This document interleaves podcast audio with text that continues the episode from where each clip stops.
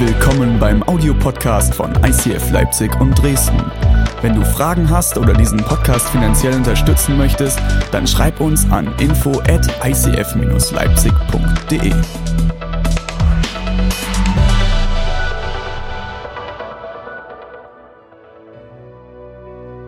Okay, ich will die Predigt eröffnen mit ein paar kleinen Fragen an euch und ihr dürft euch gerne dazu melden. Wer von euch hat schon mal ein Tier, und ich rede jetzt nicht von einer Mücke oder einer Zecke oder irgendeinem anderen kleinen Krabbeltier, wer hat schon mal ein richtiges Tier getötet? Ja, gerne mal Hand hoch. Darf, man darf sich dazu melden, auch im veganen Leipzig. Sehr gut, ein paar. Wer hat schon mal absichtlich ein Tier getötet, also geschlachtet? Ja, auch noch ein paar, auch noch ein paar. Eher so die hinteren Reihen, warum auch immer. Weil eigentlich vor, also der Segen geht bei uns von vorne nach hinten. Also, dass das jetzt irgendein Zeichen ist. Naja, gut. Wer von euch war schon mal jagen? Wer von euch war schon mal erfolgreich jagen?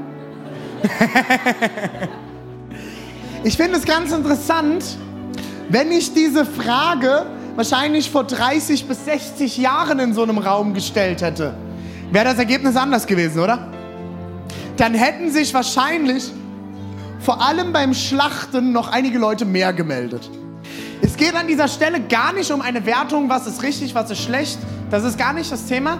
Ich finde interessant, dass wir heute in einer Zeit leben, wo unser Gewissen bei ganz, ganz vielen Leuten sich dahin gewandelt hat, durch unser kulturelles Leben und auch unseren Umgang mit Fleisch durch Metzger und Aldi und Co., dass für die wenigsten Leute noch es einfach ist, zum Beispiel ein Tier zu schlachten. Die meisten Leute hätten damit ein Problem. Ich sage das immer so ein bisschen, wir sind geprägt von unserer Disney-Tierwelt. Wir haben alle Disney-Filme geguckt, oder? Und so ein Tier, das mit einem redet, umzubringen, ist hart. Wer, wer hat die Tiere, die den Wald verließen, gesehen? Ich habe es gesehen und konnte trotzdem noch jagen. Ein anderes Beispiel, was ich mitgebracht habe zu dem Thema, wie unser Gewissen sich verhält, ist, ich habe sieben Monate mit meiner Frau in Südafrika gelebt. Das wissen ein paar von euch, das schon mehrmals erwähnt. Und in Südafrika geht man etwas anders mit Freikörperkultur um als in Ostdeutschland. Wahrscheinlich überall sonst auch in der Welt. Also in Ostdeutschland und das können wahrscheinlich einige von euch bestätigen, wenn man an einem unserer wunderschönen Seen in Leipzig schwimmen oder schnorcheln geht, kann es manchmal passieren, dass du Dinge siehst, die du eigentlich gar nicht sehen wolltest. Und ich rede nicht von einem Hecht. Eher andere Körperteile. Gut, ihr könnt mir nachfolgen, ne? ihr versteht, was ich meine. Also Freikörperkultur, Nacktheit ist in Deutschland, aber allgemein vor allem in Ostdeutschland kein Riesenthema. Das ist, gehört zur ostdeutschen Kultur dazu. Und ich liebe es. Nothing better than a free snake in the lake. Wow. Aber in anderen Ländern sieht das ganz anders aus. Wusstet ihr das? Wir haben heute Freunde auch da, die aus verschiedensten anderen Ländern kommen. Dort ist Nacktheit kein normaler Bestandteil der Kultur. Und vor allem, Jetzt, könnte ich eine Story erzählen, mache ich nicht. Nein, die erzähle ich nicht. René, hör auf.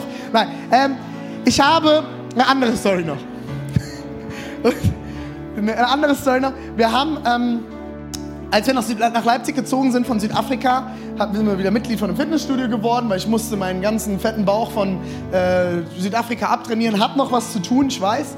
Und ähm, bin dann nach dem Sport immer in die Sauna gegangen. Dann bin ich mit so einem jüngeren Mann ins Gespräch gekommen, so wie das halt manchmal ist. Und dann fragte er, nachdem er herausgefunden hat, was ich beruflich mache, sag mal, ich muss dich unbedingt mal was fragen. Ist denn der Papst katholisch oder evangelisch? Da wusste ich, wo ich angekommen bin, in welcher Region. Leipzig, Atheismus pur. Ähm, das Interessante war dann, als ich diese Geschichte meinem südafrikanischen Mentor erzählt habe. I was sitting in the sauna. Ich habe in der Sauna gesessen naked, wie der Herr mich schuf und habe mit dem jungen Herrn über Jesus geredet. Und er saß mir so im Skype gegenüber und du hast gesehen, wie ihm alles aus dem Gesicht gefallen ist. So. In the sauna. Naked. Jesus. Naked Sauna? Verstehe ich nicht. Und es war für ihn ein absolutes No-Go. Das kann man nicht. Man kann nicht nackt über Jesus reden. Weil Jesus ist 100% noch nie in seinem Leben nackt gewesen. Was will ich euch damit zeigen? Ähm, wir haben vorhin generationsabhängig verändert sich unser Gewissen. Genauso verändert sich unser Gewissen aber auch durch Kulturen. Es gibt Kulturen bis heute, da ist es kein Problem, Kannibale zu sein. Da würden die meisten Westeuropäer aufschreiben, haben die denn kein Gewissen? Doch, die haben ein Gewissen, aber das ist anders geprägt. Ich möchte ein kurzes Gebet sprechen und dann gehen wir direkt tief rein, okay?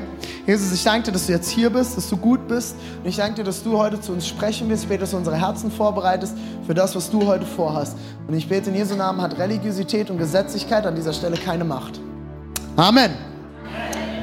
Erik, unser neuer Keyboarder. Ja, Mann. Er hat nicht nur die Haare schön, er spielt auch schön.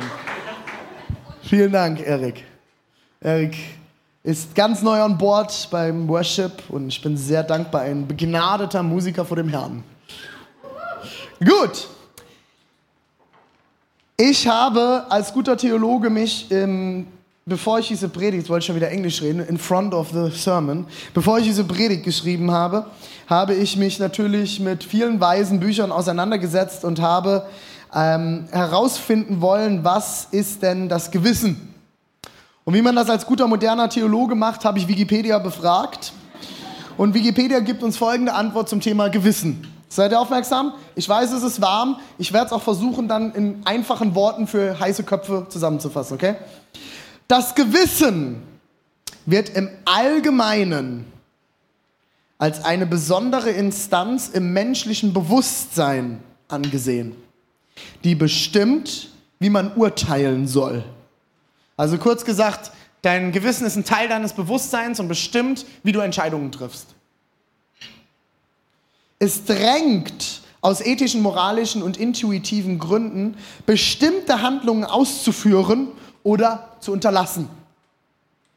Pla ganz platt gesagt, zu unterscheiden, was ist gut und was ist nicht gut. Wie treffe ich diese Entscheidung? Und da spielen ethische, moralische und intuitive Gründe eine Rolle. Entscheidungen können als unausweichlich empfunden werden oder mehr oder weniger bewusst im Wissen um ihre Voraussetz Voraussetzungen und denkbaren Folgen getroffen werden. Jeder Mensch besitzt ein Gewissen. Und jedes Gewissen ist unterschiedlich geprägt. Jemand ein bisschen die Medien verfolgt? Hamburg? Jemand Hamburg am Wochenende im Fernsehen, Facebook, wo auch immer gesehen? Hm. Da gab es Menschen, die hatten ein anderes Gewissensverständnis als ich. Ich habe mich gerade noch mit Bob unterhalten, einer unserer Freunde, der auch immer wieder zu unseren Gottesdiensten kommt. Stefan war im Einsatz. Und ähm, ich habe von einigen Bekannten mitgekriegt, die auch Freunde haben, die Polizisten waren. Es war grauenhaft und der Horror. Es gab einige junge Menschen, deren grundsätzliches Gewissensverständnis anders ist als meins. Weil ich hätte ein schlechtes Gewissen, wenn ich ein fremdes Auto anzünde. Ich hätte ein schlechtes Gewissen, wenn ich einen Rewe einbreche und ausraube. Ich hätte ein schlechtes Gewissen, wenn ich ein Zehnerpack Kondome in einem, in einem äh, Drogeriemarkt, der gerade ausgeraubt wird, mitgehen lasse. Hätte ich ein schlechtes Gewissen. Bestimmte andere Leute scheinbar nicht. Und rechtfertigen das mit einer bestimmten Sicht. Ich will hier keine politische Meinung jetzt kundgeben und werde auch keine Diskussion darüber öffnen. Ich rede über das Gewissen. Gewissen ist unterschiedlich geprägt und wird sich unterschiedlich bei verschiedensten Leuten zeigen. Interessant ist, ich bin seit ein paar Jahren in christlichen Kreisen unterwegs. Ich bin nicht in der Kirche aufgewachsen und auch nicht christlich erzogen worden, klassisch christlich. Und eine Sache, die mir immer wieder in christlichen Kreisen begegnet, ist, dass irgendjemand lernt Gott kennen in einer Kirche und verhält sich danach immer noch nicht so, wie es die Gemeinde gerne hätte. Bewusst so formuliert, okay? Nicht, was die Bibel gerne hätte, ne? Eingeklammert. Und dann kommen Sprüche aus dieser besagten Gemeinde in Form von, sag mal, hat der denn kein Gewissen? Wie kann der denn immer noch so unchristlich handeln? Ich habe das immer nicht verstanden. Weil ich glaube nicht, dass jemand, der ein Gebet gesprochen hat, auf einmal ein komplett neues Gewissen hat. Ich glaube daran, dass Gott das tun kann. Aber in 99% der Fällen, die ich erlebt habe, ist das nicht passiert. Weil das Gewissen eine Instanz in deinem Bewusstsein ist, die von allen möglichen Einflüssen um dich herum geprägt wird. Und deswegen wirst du verschiedenste Kirchen erleben, die zu verschiedensten ethischen und moralischen Themen unterschiedliche Meinungen haben, wo das Gewissen bei vielen eine große Rolle spielt. Könnt ihr mir folgen soweit? Letztes Beispiel, und hier geht es auch nicht um eine politische oder moralische Aussage an dieser Stelle, ganz wichtig. Vor zwei Wochen, Freitag, ist die Ehe für alle im Bundestag beschlossen worden. Vor knapp 30 Jahren war das in Deutschland noch straffähig. Das Gewissen der Leute damals war ein komplett anderes als heute. 80 Prozent der Leute hätten heute, wenn der Bundestag es freigegeben hätte, abgestimmt für die Ehe für alle. Und hier geht es nicht um eine Meinung, okay? Einfach das Gewissen der Leute hat sich mit der Zeit gewandelt. Vor einigen Jahrzehnten hätte das anders ausgesehen. Weder gut noch schlecht an dieser Stelle, okay? Einfach das Gewissen zu betrachten. Ich möchte euch heute mit reinnehmen in das Thema toxische Einflüsse. Ich glaube, jeder von uns steht tagtäglich unter dem Einfluss von verschiedensten Medien und Dingen in unserem Leben, auch von Menschen, aber da wird euch die Uschen zwei Wochen mit reinnehmen. Es geht am Ende darum, dass wir alle verschiedenste Sachen konsumieren und alles hat irgendeinen Einfluss. Alles wird einen Einfluss auf dein Leben haben. Und ich habe drei Punkte mitgebracht, wo ich euch mit hineinnehmen will, dieses Thema toxische Einflüsse zu ergründen. Und wenn du mitschreiben möchtest, ich werde heute noch ein paar Dinge raushauen, dann ist das jetzt deine Chance, noch dein Tablet, dein Smartphone oder was auch immer du dabei hast, zu zücken, okay? Die erste Bibelstelle, die ich mitgebracht habe heute, steht im 1. Korinther 5, 6 bis 7 und Paulus schreibt hier an die Gemeinde in Korinth. Er schreibt folgendes, ihr habt wirklich nicht den geringsten Grund zur Überheblichkeit oder auch Arroganz. Wisst ihr nicht, dass schon ein wenig Sauerteig genügt, um den ganzen Teig zu durchsäuern? So wie man beim Pessachfest jeden Rest von ungesäuerten Teig aus den Häusern entfernt. So sollt ihr alles Böse aus eurer Gemeinde entfernen. Dann werdet ihr ein neuer, ungesäuerter Teig und genau das seid ihr doch bereits. Ihr seid rein, weil Jesus Christus als unser Passalam geopfert wurde. Ich weiß nicht, ob du backst, ob du dich mit Sauerteig auskennst. Ich als auch nicht backende Person, ich bin eher die kochende Person im Haushalt Wagner. Meine Frau ist fürs Backen zuständig und das ist auch gut so. Und ich weiß aber ganz kurz zusammengefasst, Sauerteig ist dafür da, dass ein Brot aufgeht. Ist quasi die Alternative oder auch die Oldschool-Variante zu Hefe. So ein bisschen das Retro-Brot unter den Broten, das Sauerteigbrot. Das gibt es schon seit Jahrtausenden. Und es macht nichts anderes, als dass das Brot schön aufgeht und fluffig wird. Und ich mag Sauerteigbrot sehr gern, weil es so ein bisschen säuerlich schmeckt. Ich mag das. Unter den Juden gab es verschiedenste Feste, wie unter anderem das besagte Pessachfest oder Passafest, wo sie nur ungesäuertes Brot, also Fladenbrot essen durfte, was im alten Orient und auch im neuen Mittleren Osten immer noch sehr beliebt ist, Fladenbrot. Das Problem ist, wenn nur ein Fitzelchen, ein kleines bisschen Sauerteig in diesen Teig gerät, ist das Fladenbrot hinüber. Dann kannst du es wegwerfen dann wird es kein Fladenbrot mehr sein. Weil nur ein kleines bisschen reicht, um den gesamten Teig zu durchsäuern. Der erste Punkt, den ich dabei habe, ich werde euch gleich noch eine coole, lustige Geschichte dazu erklären, damit ihr das alle mal versteht mit dem Sauerteig, weil ich sehe ganz viele Fragenzeichen. Wo will er jetzt hin? Erster Punkt ist, ein wenig Gift hat zwar einen langen Weg vor sich, aber es kommt trotzdem zum Ziel. Auch schon ein wenig Gift hat einen langen Weg vor sich, aber kommt trotzdem zum Ziel. Ich habe eine Story mitgebracht. Es ist ein junger Kerl, 12, 13 Jahre alt, kommt zu seiner Mutter und sagt, Mama, meine Freunde gehen ins Kino, darf ich mitgehen? Als gute Mutter fragt sie, was für ein Film? Und er antwortet, American Pie. Gibt es ein paar American Pie gesehen? Die Mutter sagt, American Pie klingt ja ganz gut, amerikanischer Kuchen. Worum geht's denn in diesem Backfilm? Und der Junge sagt, Mama, ist ein ganz toller Film. Ein ganz sind so ein paar Freunde, die haben einfach ein bisschen Spaß miteinander. Sagt die Mama, okay, das klingt ja interessant, was auch immer das mit dem Kuchen zu tun hat. Das will sie besser nicht wissen. Wer den Film geguckt hat, weiß, warum der so heißt.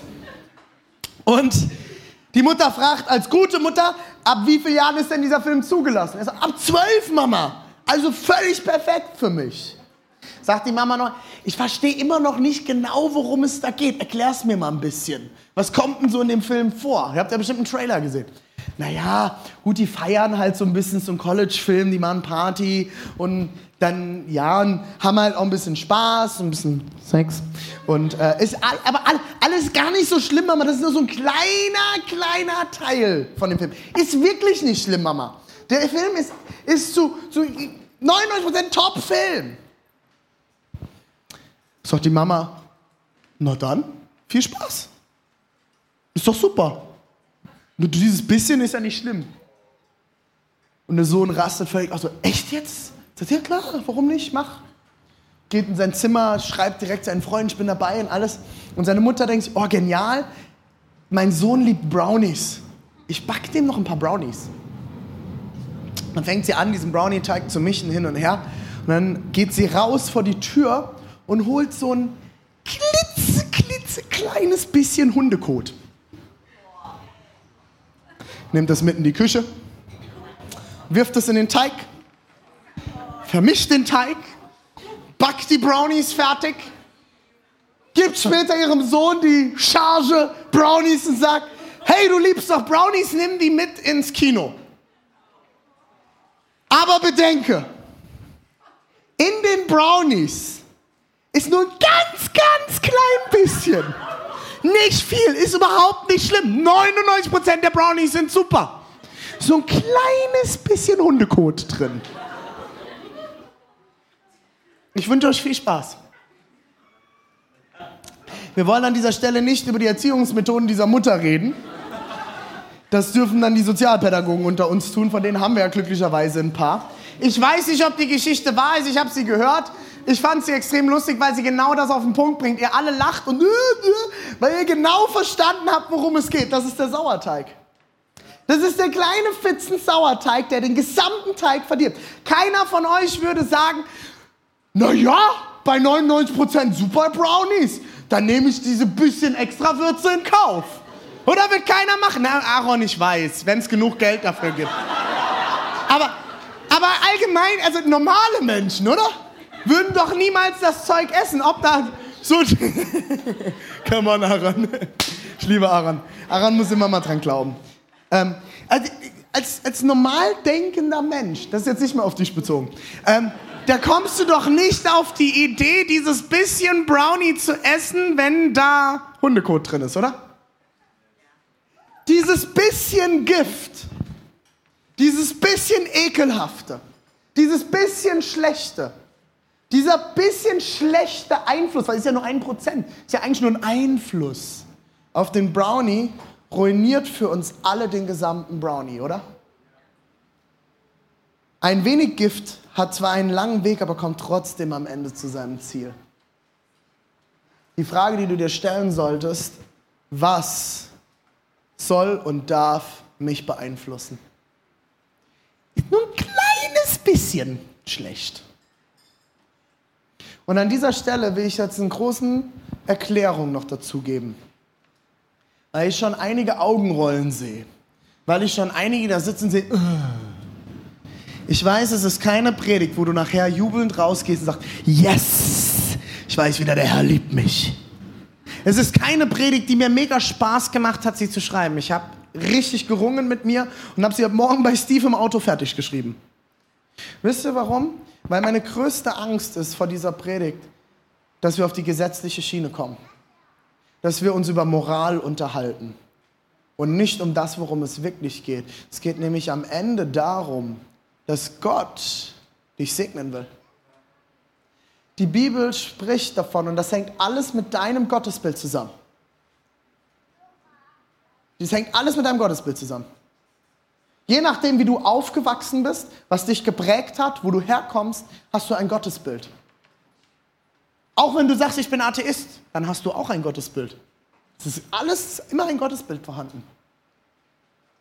Die Sache ist, was hat dein Gottesbild geprägt? Glaubst du an den bösen, zornigen Gott, der immer nur will, dass du alles richtig machst? Und wenn du es nicht richtig machst, dann wirst du in der Hölle brennen.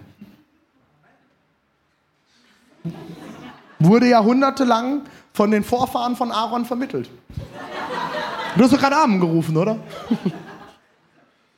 Das ist alte Theologie. Damit hat man es geschafft, dass tonnenweise Menschen sich Ablassbriefe kaufen. Durch eine Theologie der Angst. Ein Gottesbild von einem zornigen, bösen Gott, den ich friedlich stimmen muss mit meinen Handlungen. Ich glaube an einen Gott der Liebe, der zutiefst einfach nur pure und wahre Liebe ist. Im ersten Johannesbrief heißt es, dass Gott ist die Liebe. Und es heißt im ersten Johannes Kapitel 2 heißt es, ihr sollt Gottes Kinder heißen. Naja, ich bin jetzt mal Gott, ich schaffe mir ein kleines Männlein, das ist dann mein Kind und wenn ich fertig bin, es perfekt aussieht, trete ich ihm gegens Bein. Sag so, die hast du schon mal. Dann humpelst du halt ein Leben lang. Weißt du mal, wie es mir geht? Und danach sage ich, ich begab dich auch nicht und mach dich besonders hässlich, weil ich dich so sehr liebe. Verstehst du Gottesbilder? Wie krank unsere Gottesbilder teilweise sind und geprägt wurden? Wenn Gott Liebe ist, hat er das Beste für dich bereit. Dann sagt er nicht, no, ich, ich, ich liebe den Aaron, aber ich gebe dem nichts von mir ab. Mach doch mal dein Ding alleine, Aaron. Erarbeite dir was. Dein Problem. Nein, Gott ist Liebe. Und Gott geht es darum, dass es dir gut geht. Er will dich segnen. Er will dich segnen. Und die Frage ist, was hat Gott für uns bereit? Und ich glaube, Gott hat kein Gift für uns bereit, sondern Gott hat das Beste für uns bereit. Und die Frage ist, ob wir anfangen zu erkennen, was gut für uns ist und was nicht. Und ich will euch weiter mit hineinnehmen in den zweiten Gedanken, nur weil es alle anderen machen, und jetzt hört mich schon an wie meine Mutter, nur weil es alle anderen machen, ist es noch lange nicht gut. Ich bin am Rhein aufgewachsen und bei uns hieß es immer, wenn alle in den Rhein springen, springst du ja auch nicht in den Rhein, oder? Kennt ihr den Spruch? Ich habe ihn gehasst. Aber es ist so viel Wahrheit drin. Es ist so gut, weil ganz schnell erwische ich mich auch selber immer wieder mit, Mann, die anderen doch auch alle so. Machen doch alle so. Ist doch kein Problem. Rauben wir halt jetzt alle in Rewe aus. Waren ja 40 andere auch dran beteiligt. Haben ja alle gemacht. In der Psychologie sagt man, es braucht drei Überschreitungen von Grenzen, bis du kein Gewissen, schlechtes Gewissen mehr hast.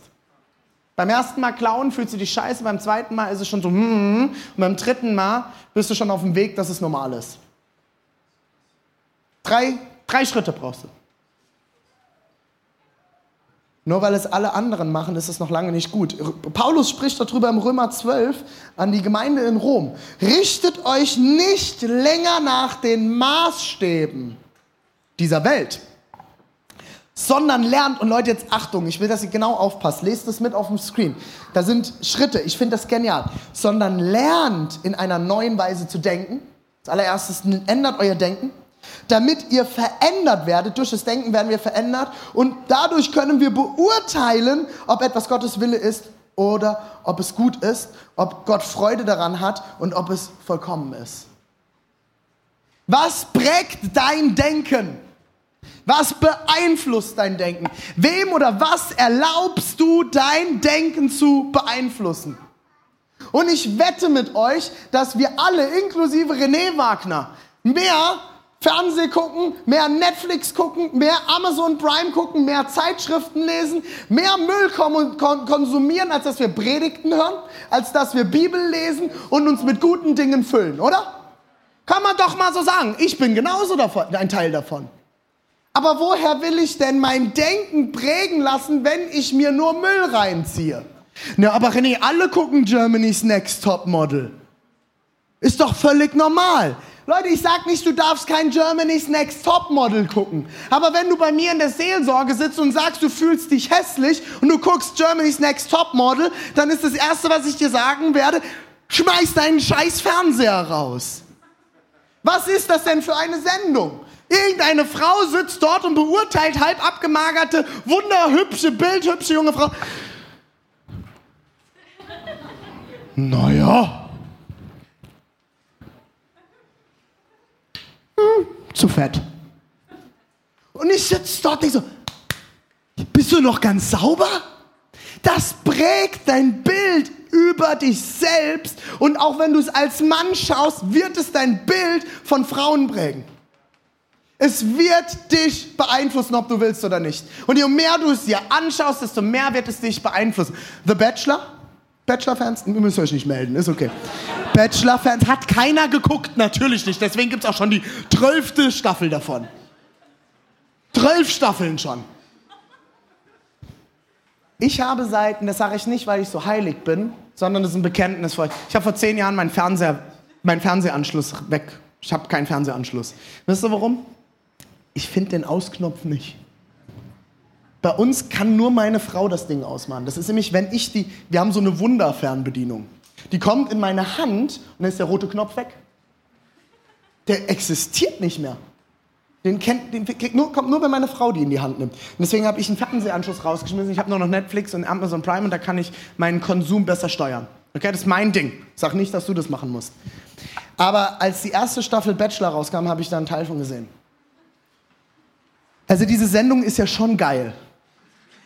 Ein junger, hübscher, angehender Millionär kriegt von Pro7 die zehn heißesten und dümmsten Bräute RTL. Ich sag alles.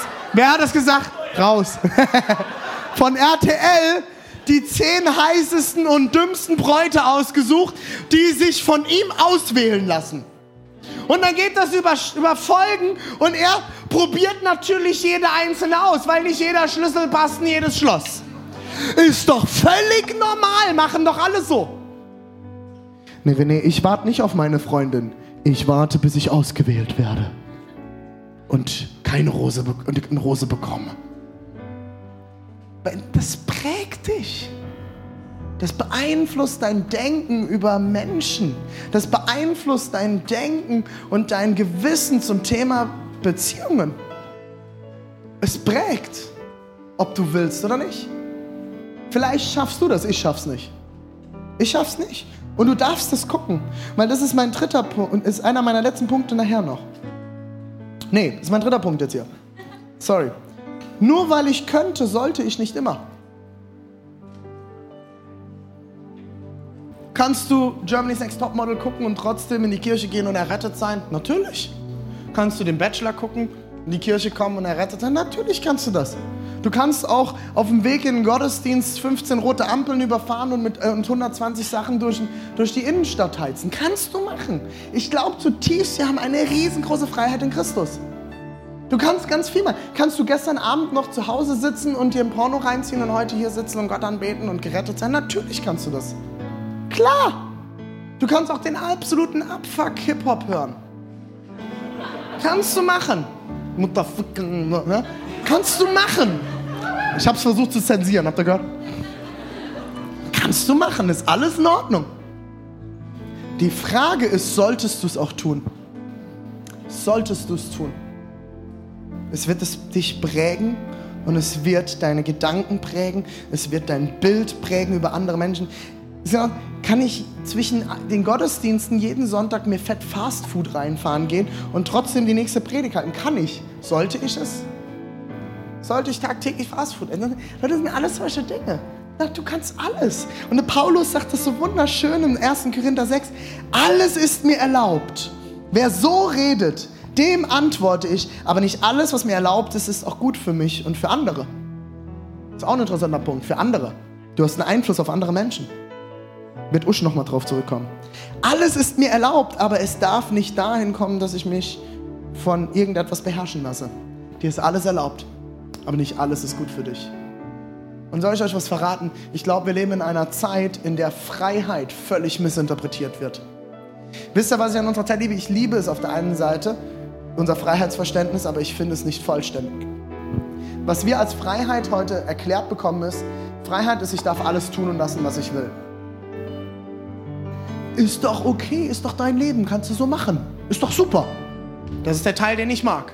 Ich kann mein Leben leben, wie ich das möchte und kann bestimmen, was ich tue. Aber wisst ihr was, das ist nur die eine Münze der Medaille. Ich glaube, wahre Freiheit bedeutet, wahre Freiheit bedeutet, dass ich Entscheidungen treffen kann. Ich habe die Freiheit zu entscheiden, was ich in mein Leben hineinlasse und was auch nicht. Die wahre Freiheit bedeutet, ich kann Ja sagen, aber ich kann auch Nein sagen. Und das wird akzeptiert. Mein Schwiegervater hat das mal gemacht, als seine Kinder im Teenageralter waren. Er hat gemerkt, der Fernseher hat zu viel Einfluss übernommen. Und dann hat er einfach mal den Fernseher genommen und aus dem Fenster geworfen. Gesagt, das soll keinen Einfluss auf meine Familie mehr haben. Fanden die Kinder doof, ist jetzt auch wieder fragwürdig von den Erziehungsmaßnahmen, aber ist halt radikal. Ist eine Möglichkeit. Ich würde dir sagen, werf ihn nicht aus dem Fenster, verkauf ihn und kauf dir eine Bibel dafür. Und noch eine für deine Nachbarn. Und deine Freundin und wen auch immer. Im 1. Thessalonicher 5 schreibt Paulus an die Gemeinde in Thessaloniki, prüft jedoch alles und behaltet das Gute. Das Böse aber, ganz gleich in welcher Form, sollt ihr meiden. Meidet es, werf es raus. Und ich betone nochmal, es geht nicht um Religiosität, es geht nicht, du darfst nicht, du darfst nicht, du darfst nicht, sondern du musst herausfinden, was für dich gut ist. Für mich ist es gut, keinen Fernsehanschluss zu haben. Vielleicht kannst du besser damit umgehen, dann go for it. Für manche Leute ist es nicht dran, in ein Prostituiertenviertel zu gehen und bei Prostituierten zu evangelisieren. Ich kann das nicht. Für manche ist es dran. Wo, was sind die Dinge, wo du merkst, das sind Einflüsse, die hältst du nicht aus? Die schaffst du nicht. Dann werf sie raus. Und das Maß ist für jeden anders. Ich will niemals hören, dass einer in unserer Kirche hingeht und sagt, hey, das darfst du nicht. Hey, Alter, hey, hau mal auf. Das ist nicht die Art und Weise, wie wir diese Kirche leben werden, sondern wir haben eine individualistische Kirche und Gott hat einen Plan für dich. Das heißt nicht, dass es nicht Dinge gibt, die in der Bibel klar benannt werden als richtig oder falsch. Aber in der Bibel steht nicht, du sollst dir keinen Bachelor angucken, okay? Steht da nicht. Auch nicht prophetisch oder so. Ja, hätte, Gott machen können. Hätte er machen können. Ich schließe mit drei kurzen Fragen, wie du erkennen kannst und prüfen kannst, wie es hier an der Bibelstelle heißt, prüfet alles und behaltet das Gute. So kannst du herausfinden, was das Gute ist. Die erste Frage ist, werde ich hier von Sünde unterhalten? Das ist eine ganz spannende Frage. Kleines Beispiel dazu, wenn ich jetzt hier einen rassistischen Witz über Juden machen würde. Da würden die meisten von uns wahrscheinlich sagen, René, das geht überhaupt nicht. Dann wird unser deutsches Gewissen anschlagen. In anderen Kulturen würde das anders aussehen. Nur weil etwas lustig ist, ist es noch lange nicht richtig. Vielleicht ist der Witz sogar nicht mehr kannte lustig. Aber es ist noch lange nicht richtig, Witze über irgendwelche anderen ethnischen Völker oder Gruppen oder Religionen oder was auch immer zu machen. Das ist nicht richtig. Und dann würden die meisten in diesem Gottesdienst wahrscheinlich sagen, René, das geht gar nicht, ich bin weg. Und das wäre richtig, wow. Oh. Das war die perfekte Untermalung. Werde ich von Sünde unterhalten? Was ziehst du dir rein? Was liest du? Was konsumierst du? Und was beeinflusst dich? Oh, da sind wir wieder sanft. Achtung. Gefällt es Gott? Das ist der zweite Punkt. Gefällt es Gott? Wenn du jetzt eine hochtheologische Frage erwartet hast, ist ganz einfach. Ist gar nicht so schwierig, ist nicht hochkompliziert. Du musst kein Frage-Antwort-Ding und hin und her und dir eine Liste machen, darf man, darf man nicht. Gefällt es Gott? Ich glaube, du wirst relativ schnell herausfinden, ob das so ist oder nicht. Und die dritte Frage ist, zieht es mich oder andere von Gott weg? Zieht es mich oder andere von Gott weg, wenn ich mir das anschaue, mir das konsumiere? Okay, jetzt kommt mein kreatives Element.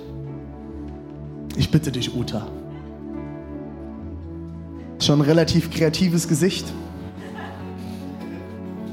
Oh, noch kreativer. Man beachte meine Muskeln. Oh, ein weißes Papier. Wer kennt den Weißabgleich. Weiß jemand, was mit Weißabgleich anzufangen? Weißabgleich? Kameraleute, Video und Foto. Ich will ganz kurz versuchen zu erklären mit meinen einfachen, nicht kamerageschulten Worten, was ein Weißabgleich ist. Wenn du nochmal das erste Bild nimmst, wenn du das Bild siehst und die anderen Bilder nicht gesehen hättest, würde doch jeder von euch sagen, sieht super aus, oder? Also nicht der Kerl jetzt. Ich rede von den Farben und dem Bild an sich. Okay? Es ist scharf, es sind Top-Farben, könnte genau so stimmen, oder? Zweites Bild. Oh, wieder der Kerl. Würde man auch noch denken, könnte so sein, ist wahrscheinlich ein Foto, das in einem dunkleren Raum aufgenommen wurde, sieht eigentlich auch ganz gut aus. Ist okay, wenn ich das Foto davor nicht gesehen hätte und ich wüsste, es gäbe auch eine andere Farbgebung, könnte man sagen, ist okay. War nicht der beste Fotograf, aber ist in Ordnung. Oder? Drittes Bild. Das ist das eigentliche und einzige Bild, was die wahre Farbgebung wiedergibt. Und das hängt daran, dass die Kamera ohne einen Weißabgleich, ohne dass es vom Weiß herkommt, erkennen, nicht erkennen kann, wann ist rot-rot und wann ist grün-grün. Es braucht Weiß, um zu erkennen, ah, das ist weiß. Also muss das rot sein. Wenn das weiß ist, ist das grün. Wenn das weiß ist, ist das blau. Und dann kann die Kamera erst die Farben echt wiedergeben. In den modernen Kameras ist das automatisch drin, gibt es eine Weißabgleichautomatik, das passiert automatisch, ist leider oft nicht so sauber, aber wenn du richtig Filme und wir Videos drehen, macht Reimer bei uns immer einen, Farb, einen, einen Weißabgleich. Ich weiß, für die Profis, es gibt auch Graukarten, weiß ich, funktionieren aber prinzipiell ähnlich. Ich glaube, und Leute, jetzt kommt's deep, Achtung, schnallt euch an. Ich glaube, dass du und ich regelmäßig so einen Weißabgleich brauchen. Ich glaube, du und ich müssen wieder herausfinden, was es eigentlich weiß. Ich glaube, wir raufen regelmäßig durch die Welt und denken, oh, super Farben. Machen ja alle so. Ist doch die perfekte Farbe. Aber wir müssen wieder herausfinden, was ist denn die echte Farbe. Und dafür muss ich zurückkommen zum Weiß. Und Jesus Christus ist das Weiß. Er ist das weiße Lamm. Er ist die weiße Braut. Jesus wascht und wäscht rein. Die Bibel gibt uns die Möglichkeit herauszufinden, was ist unser Weiß. Und vielleicht sagst du jetzt, René, oh, jetzt muss ich meine Lieblingsserie aufgeben und meine Lieblingsbücher und kann keine Filme mehr gucken. Was soll ich mit meiner ganzen Zeit machen? Halleluja. Treff dich mit Menschen. Investier dich in deine Familie. Investier dich in deine Beziehung. Fang an, Wort Gottes zu lesen. Lies wieder die Bibel. Hör dir Predigten an. Bring dich in deiner Kirche ein. Investiere dich in deine Nachbarn. Investiere dich in deine Umgebung und bring die Liebe Gottes dorthin und hör auf, dich nur mit Müll zu füllen. Was ist dein Weißabgleich? Wie kommst du zurück zu dem, was Gott wirklich für dich bereit hat? Das ist die Frage heute. Und was sind die Dinge, die du freiwillig, nicht weil du musst, nicht weil dir jemand sagt, es ist falsch, nicht weil es eine Regel ist, aber weil du merkst, sie beeinflussen dein Leben nicht gut. Welche Dinge musst du aus deinem Leben herausschmeißen?